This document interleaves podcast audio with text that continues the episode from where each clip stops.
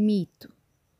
Para estimar a facilidade com que um vírus se espalha, os cientistas calculam seu número básico de reprodução, o R0.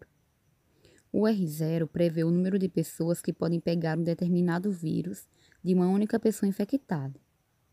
Atualmente, o R0 para o SARS-CoV-2, o vírus que causa a doença Covid-19, é estimado em cerca de 2,2, o que significa que uma única pessoa infectada infectará cerca de 2,2 outros, em média.